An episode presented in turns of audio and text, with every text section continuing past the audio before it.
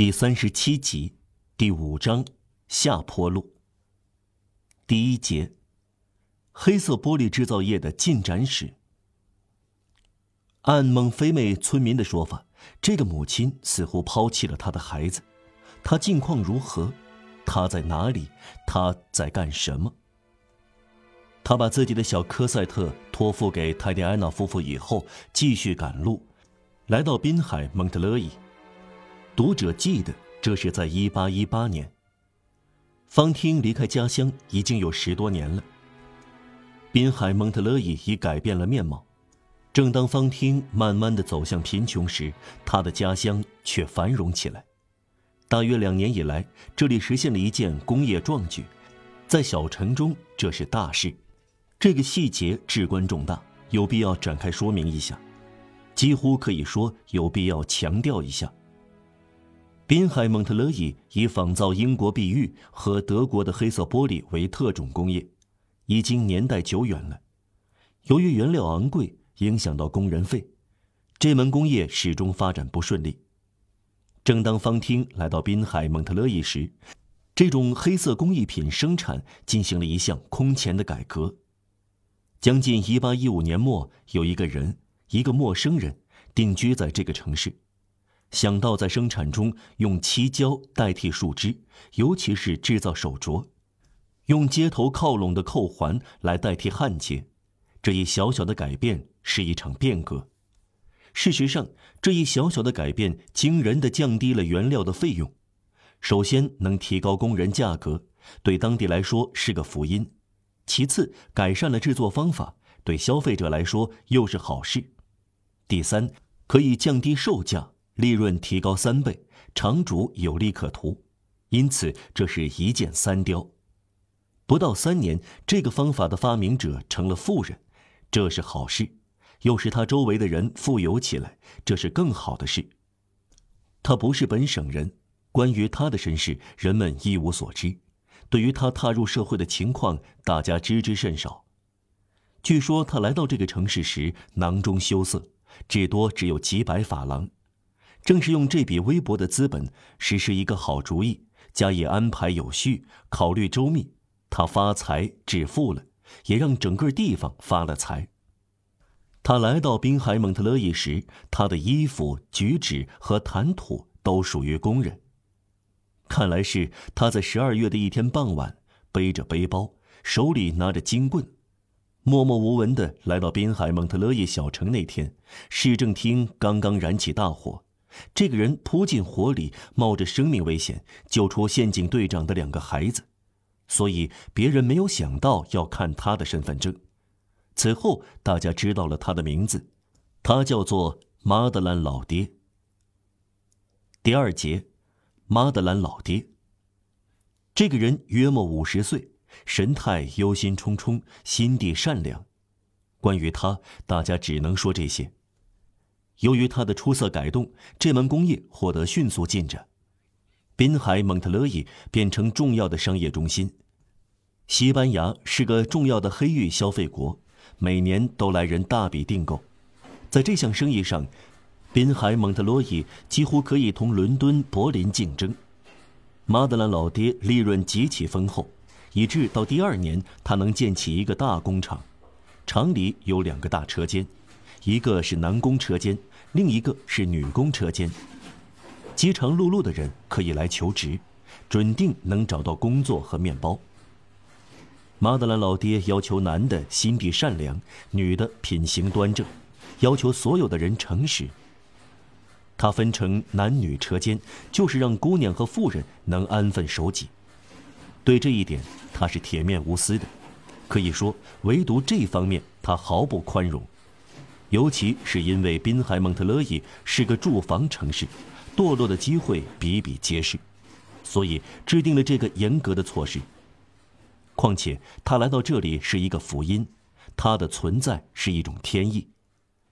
在马德兰老爹来到之前，当地一切死气沉沉，如今人人安居乐业，强有力的流通使一切热气腾腾，并渗透到所有地方。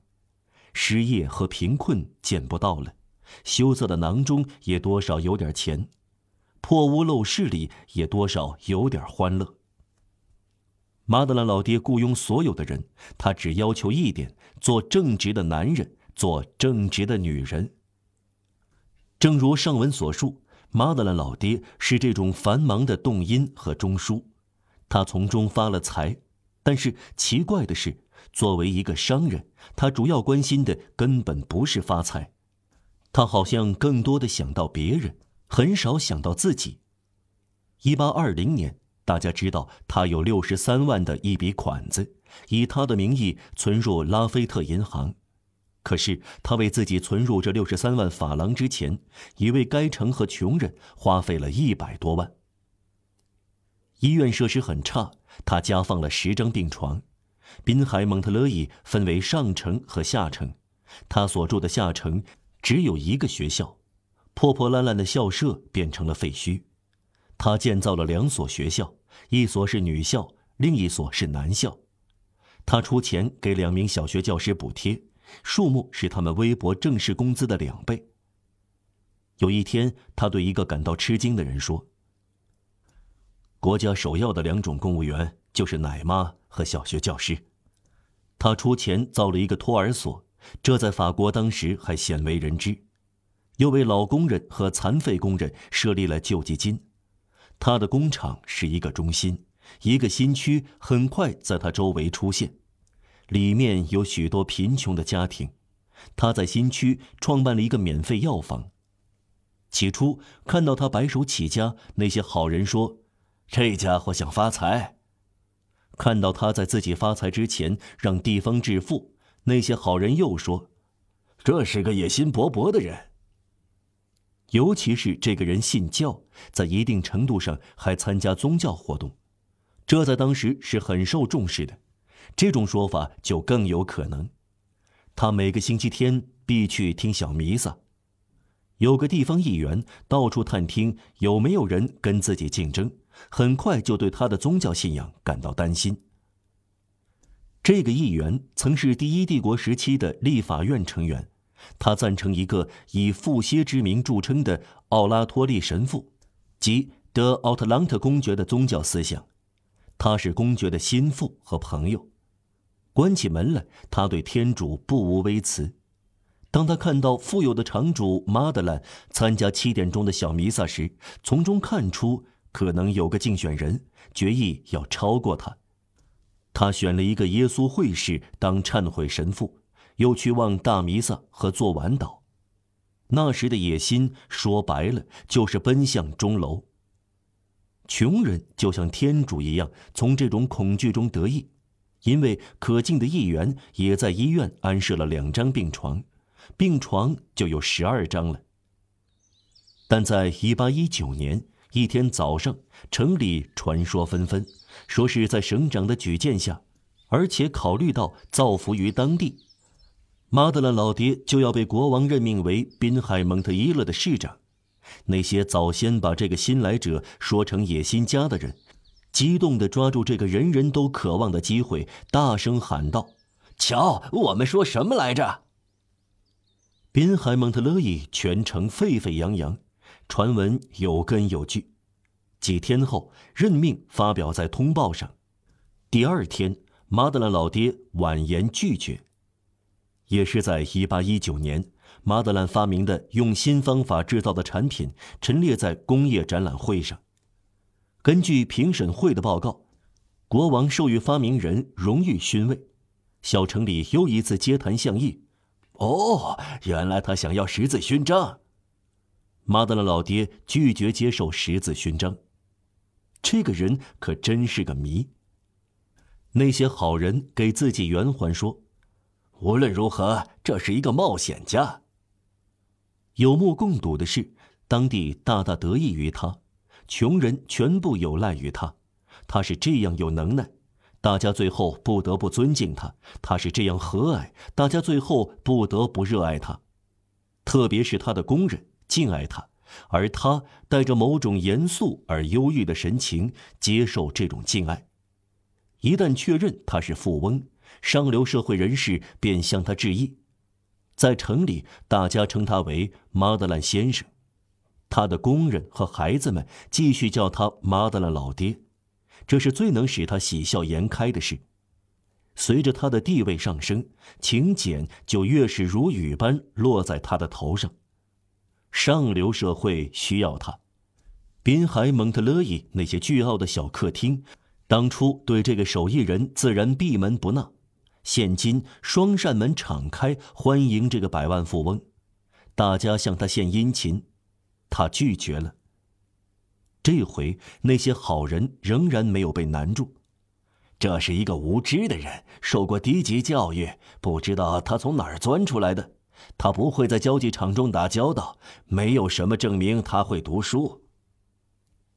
有人看到他赚钱，就说：“这是个商人；看到他散钱，就说：‘这是个野心家；看到他推拒荣誉，就说：‘这是个冒险家；看到他拒绝上流社会，就说：‘这是个粗人。’”一八二零年，在他来到滨海蒙特勒伊五年后。他对当地的贡献光彩夺目，当地人的愿望完全一致。国王再次任命他为市长，他再次拒绝，但是省长不接受他的拒绝。所有的名流都来恳请，老百姓上街请求，坚决要求是这样强烈，他终于接受了。大家注意到，使他下了决心的，似乎主要是一个平民老妇近乎发怒的责备。他在他的门口气愤地对他喊道：“一个好市长对大家都有好处，要做好事怎么能后退呢？”这是他地位上升的第三阶段。马德兰老爹变成了马德兰先生，马德兰先生又变成市长先生。